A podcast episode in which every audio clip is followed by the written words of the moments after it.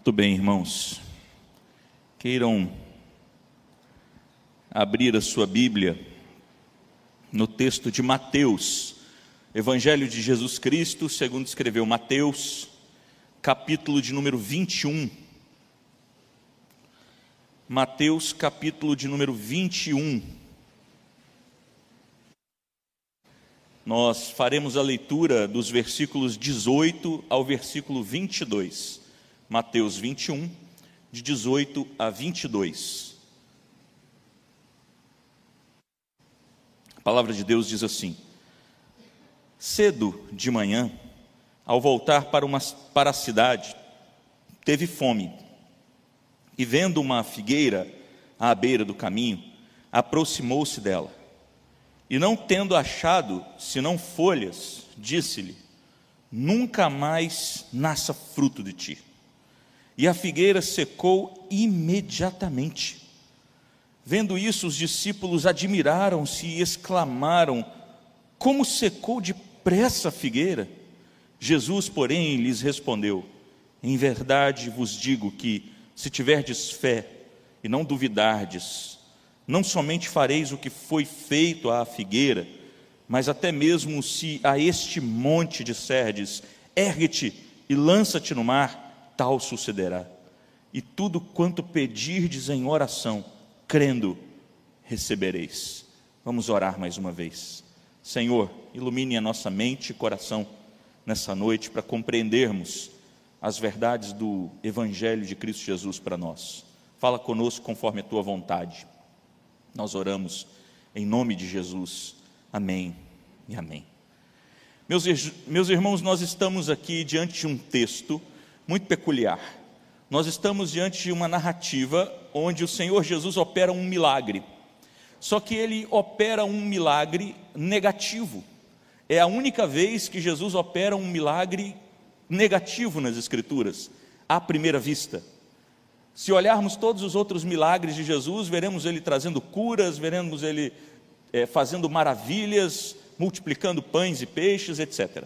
Aqui Jesus faz com que uma figueira seque até a raiz, a ponto de até a própria raiz secar de uma maneira que ela não mais se recuperará.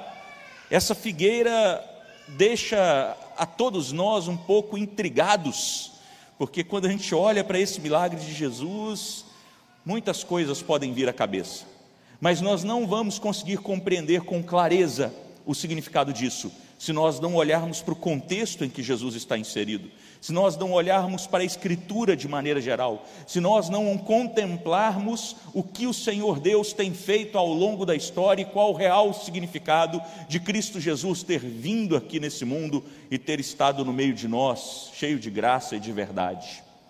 O Senhor Jesus, ele havia entrado em Jerusalém. Se você olhar aí no início do capítulo 21, você verá exatamente isso. Jesus ele entra em Jerusalém, ele está em contato com o templo, em contato com as pessoas, ele observa o povo de Israel e agora é, ele vai logo depois no final aí no versículo 17, se você olhar, você verá que Jesus está dizendo é, o texto está dizendo assim: e deixando-os saiu da cidade para Betânia, onde pernoitou. Então ele passa um tempo ali em Jerusalém, quando ele se sente cansado, ele quer ir ao encontro dos seus discípulos que estão em Betânia. E ele vai até Betânia, cerca de nove quilômetros, ele pernoita em Betânia, e no outro dia de manhã cedo ele volta para Jerusalém. E é exatamente nesse momento que o Senhor Jesus está retornando para Jerusalém, que ele encontra e ele se depara com essa figueira. E uma coisa muito interessante e peculiar aqui que nós precisamos entender é que essa figueira ela estava cheia de folhas. Se Jesus foi até a figueira procurar figo, é porque ela tinha folhas.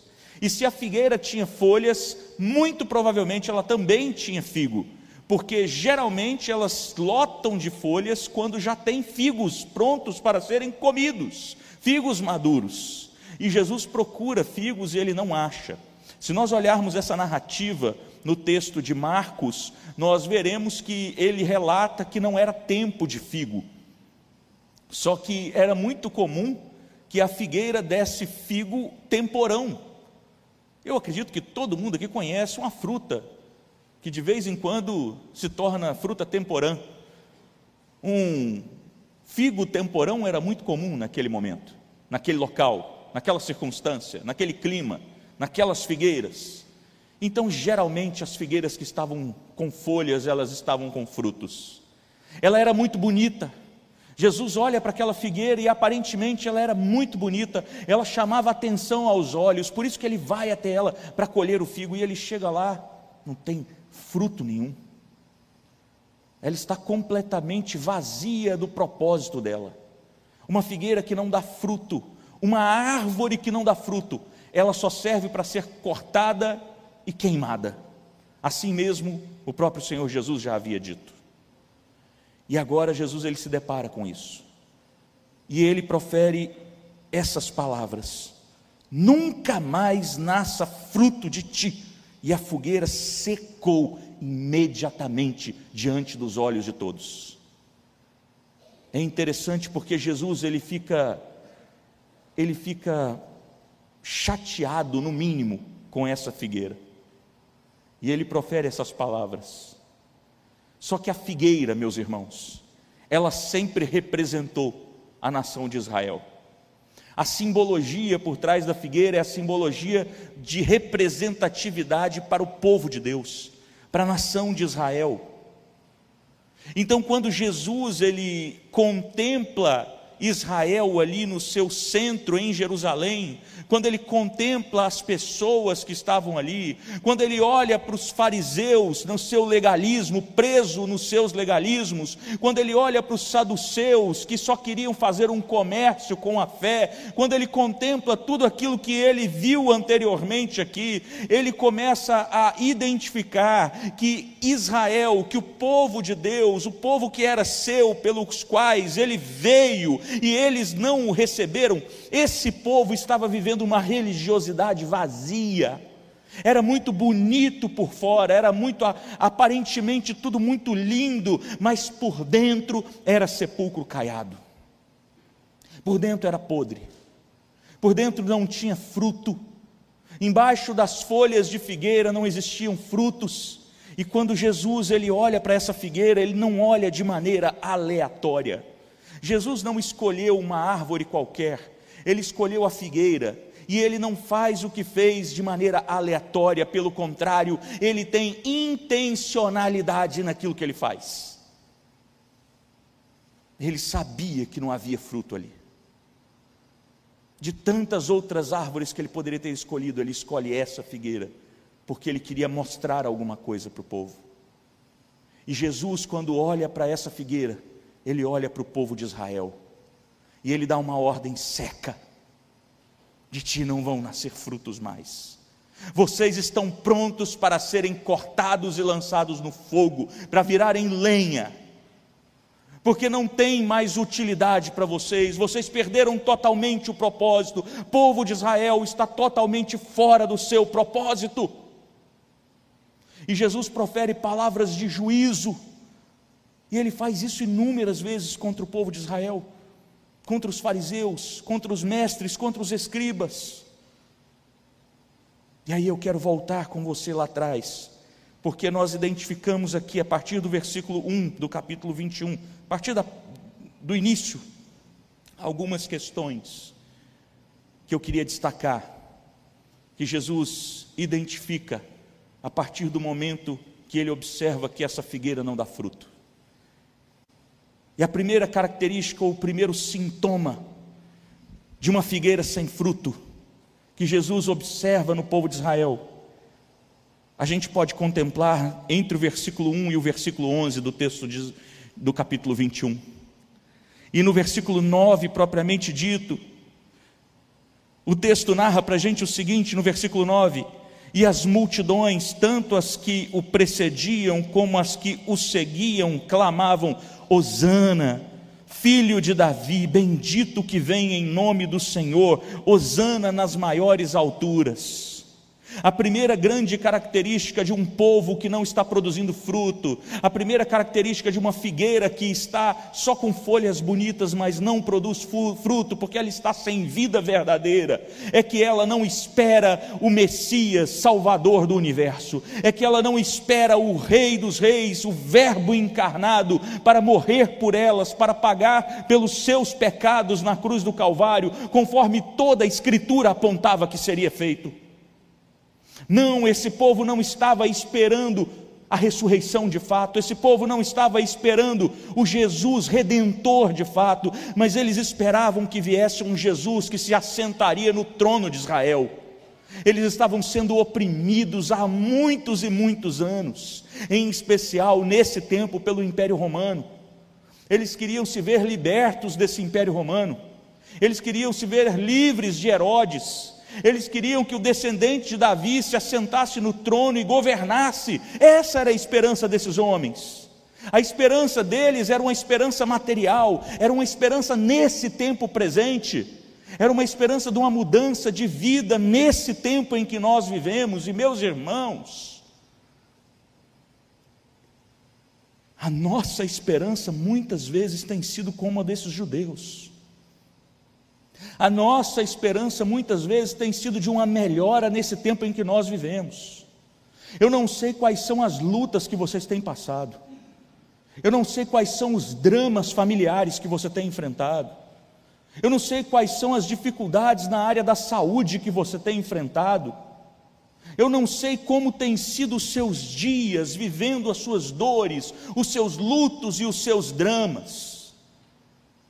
Mas você precisa compreender que a nossa esperança não está nesse mundo. Você precisa compreender que o nosso destino final não é aqui agora. Você precisa compreender que o nosso redentor ele não vai transformar essa era que nós vivemos. Nós estamos aqui, conforme o próprio Jesus disse, para passar por tribulações, para passar por lutas.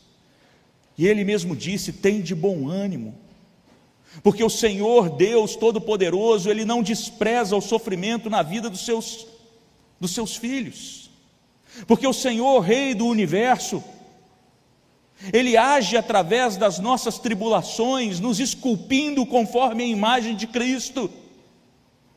Nós precisamos compreender isso em primeiro lugar. Precisamos compreender também que a nossa esperança não está nesse mundo e, portanto, a nossa intencionalidade de vida não pode ser uma intencionalidade de construir patrimônio construir história nesse lugar que nós vivemos, onde o tempo, a ferrugem e a traça corroem. Nós não podemos acumular tesouros aqui. Nós não devemos investir todos os dias das nossas vidas achando que o nosso mundo é esse aqui agora que nós vivemos e que tudo que importa é aqui agora, o depois é o céu com Deus, sentado numa nuvem tocando harpa, e aí a gente se esquece daquilo que Ele mandou a gente fazer. Mas, meus irmãos, a nossa vida precisa ser uma vida vivida em todo instante, em todo tempo, entendendo quem Jesus realmente é.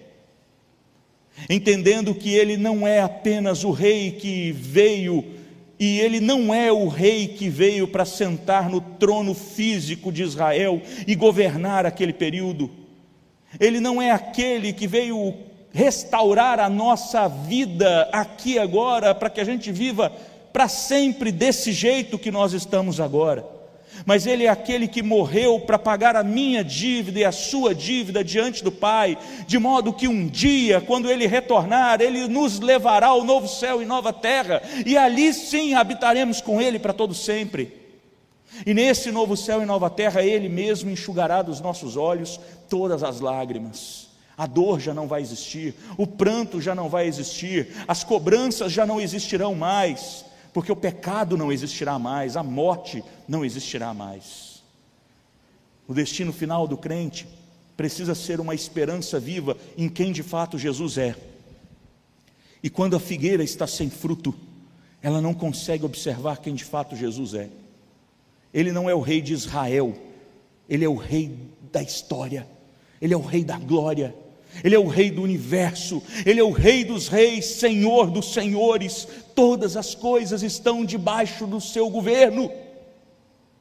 Não apenas Israel, não apenas um trono, mas todo o universo, toda a história, tudo está debaixo do seu governo. Você, como uma figueira verdadeira, como um verdadeiro discípulo de Jesus, como alguém que pretende dar bons frutos, como alguém que não quer de maneira de nenhuma receber o juízo e ser cortado e lançado no fogo, você precisa compreender essa verdade em suas vidas. Ter a esperança no lugar certo é o que o crente verdadeiro no Senhor Jesus precisa. Uma segunda verdade que nós compreendemos está aí compreendida do versículo 12 e no versículo 12 e 13. Fala a respeito da purificação do templo. Jesus ele chega e ele encontra ali no templo pessoas fazendo comércio. E a grande questão aqui não é apenas fazer o comércio, não está no comércio em si, mas o local onde eles faziam o comércio. Eles faziam o comércio numa região ali do templo, num local do templo, em que seria o pátio, entre aspas, dos gentios, onde pessoas que estavam se achegando à fé, os dispersos de Israel, eles se achegariam tanto que Jesus ele diz assim no versículo 13: está escrito: A minha casa será chamada casa de oração. E isso remete a gente lá para Isaías 56, 7, onde o Senhor diz assim: Também os levarei ao meu santo monte e os alegrarei na minha casa de oração onde os seus holocaustos e os seus sacrifícios serão aceitos no meu altar, porque a minha casa será chamada casa de oração para todos os povos. O povo de Israel sempre teve anunciado por Deus, através dos profetas, que o povo de Deus sempre foi um povo em missão. Eles tinham que testemunhar o nome de Deus entre outras nações e eles precisavam acolher os estrangeiros, e o Senhor Deus fala através de Isaías, nesse capítulo 56, depois você leia, falando a respeito dos dispersos de Israel, falando a respeito do povo que ainda não era povo dele, mas que ele faria povo dele. Mas os judeus, a figueira sem frutos, ela não estava se importando com esse povo, não. Fez um local de comércio onde eles poderiam congregar, eles não estavam querendo, então fica muito evidente que Jesus deixa muito claro aqui para eles, é que Ele também é Senhor dos gentios, daqueles que não eram da nação de Israel, que não eram filhos de Israel. E olha só, não sei se tem algum judeu ou descendente judeu aqui hoje, mas se você não é descendente judeu, você não é da nação de Israel, você é gentio como eu sou. E nós conhecemos ao Senhor porque a casa de oração é casa para todos os povos. E meus irmãos, muitas vezes nós fazemos assim como o povo de Israel fez. Muitas vezes nós nos fechamos dentro da nossa bolha gospel. Muitas vezes nós fazemos muros gigantescos ao redor da nossa vida, para não deixar que o inimigo e as coisas desse mundo entrem dentro da nossa vida mas nós fechamos tanto que nós deixamos de conviver com as pessoas que não são crentes. E o verdadeiro discípulo de Jesus, ele não pode deixar de conviver com as pessoas não crentes, porque se ele é discípulo de Jesus, ele foi chamado para conviver com as pessoas não crentes, para testemunhar o amor de Jesus para elas, para falar de Jesus para elas, ainda que isso custe a sua própria vida. Todos nós, como verdadeiros discípulos, como figueiras que dão frutos, nós precisamos estar dispostos a morrer por Cristo. Você está disposto a isso? Você está disposto a sacrificar tudo na sua vida por causa de Jesus? Faça uma leitura muito séria disso. Pense acerca disso. E uma terceira coisa que nós vemos aqui é o Senhor Jesus efetuando curas no templo. Versículo 14 em diante, ele diz assim: Vieram a ele no templo cegos, coxos, e ele os curou. Mas vendo os principais sacerdotes e escribas, e os escribas, as maravilhas que Jesus fazia, e os meninos clamando: Hosana, filho de Davi, indignaram-se e perguntaram-lhe: Ouves o que estes estão dizendo? Respondeu-lhes Jesus: Sim. Nunca lestes da boca de pequeninos e crianças de peito tiraste perfeito louvor? E aí depois ele sai e vai para Betânia. Jesus ele simplesmente não debate com esses homens aqui agora. Mas o que esses homens estão fazendo é que eles estão achando ruim Jesus promover curas de cegos, coxos e outras pessoas que ele curou. Sabe por quê? Porque essas pessoas que estavam doentes, essas pessoas que eram paralíticos, né, coxos, esses cegos de nascença ou não, esses eram assim, de acordo com a cultura judaica, porque eles tinham cometido muitos pecados ou porque seus pais eram muito pecadores, e quando Jesus os cura, Jesus está dizendo para eles de maneira muito clara que ele tem poder para perdoar os pecados e por isso ele cura e eles ficam indignados, porque esse povo está tão fechado que eles não querem incômodo de outras pessoas promovendo ruídos. Muitas vezes nós estamos, meus irmãos, tão fechados que nós não queremos incômodos de novos crentes se convertendo à fé cristã. Muitas vezes, infelizmente, nós não queremos o incômodo de pessoas nos nos ocupando para buscar saber mais a respeito de Jesus. Eu não sei se você já passou por isso, mas talvez você esteja vivendo dilemas tão difíceis com o seu emocional e com a sua vida, que você não se sente em condição de discipular outra pessoa, que você não se sente capaz de discipular outra pessoa e até se incomoda com isso, e aí você transfere tudo para cima dos líderes, tudo para cima dos pastores, tudo para cima dos presbíteros, tudo para cima dos, das lideranças da igreja. Mas Jesus não chamou somente esses para discipular outros, ele chamou a cada um de nós. O chamado de Jesus é para mim e para você. Cada um que confessa Jesus como Senhor e Salvador tem a obrigação e o dever de discipular de fazer outros discípulos de Jesus, de andar com outras pessoas, de ensinar outras pessoas e de levar a cura espiritual nesse mundo perverso que nós vivemos. A figueira que dá fruto é a figueira que se atenta para essa vida com Cristo verdadeira. E o desafio para nós é: você tem feito isso? Você de fato tem encarado a sua vida dessa maneira, como alguém que não perde a oportunidade em hipótese nenhuma de levar outro ao conhecimento e o crescimento na fé cristã? Bom, mas Jesus ele profere palavras de juízo.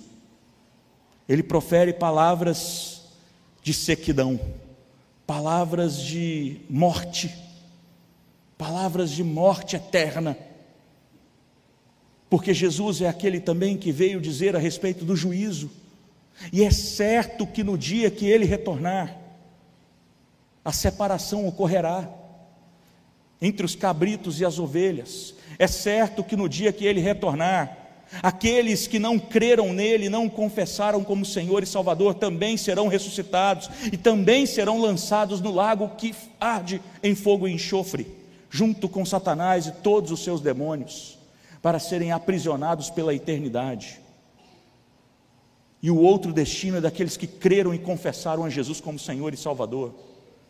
É no novo céu e nova terra. Você já percebeu que você tem esse curto período de tempo da história que vai definir se você estará ou no lago de fogo ou no novo céu e nova terra com Cristo? Eu não sei como tem sido a sua postura, como tem sido a sua vida diante de Jesus, diante de Deus mas não queira que ele profira a você palavras de sequidão como ele fez com essa figueira. Não brinque com Jesus, porque ele não é um pobre Jesusinho que morreu na cruz do Calvário, mas Ele é o Rei dos Reis, o Senhor dos Senhores, temível mais que todos os deuses, e merece a nossa profunda atenção.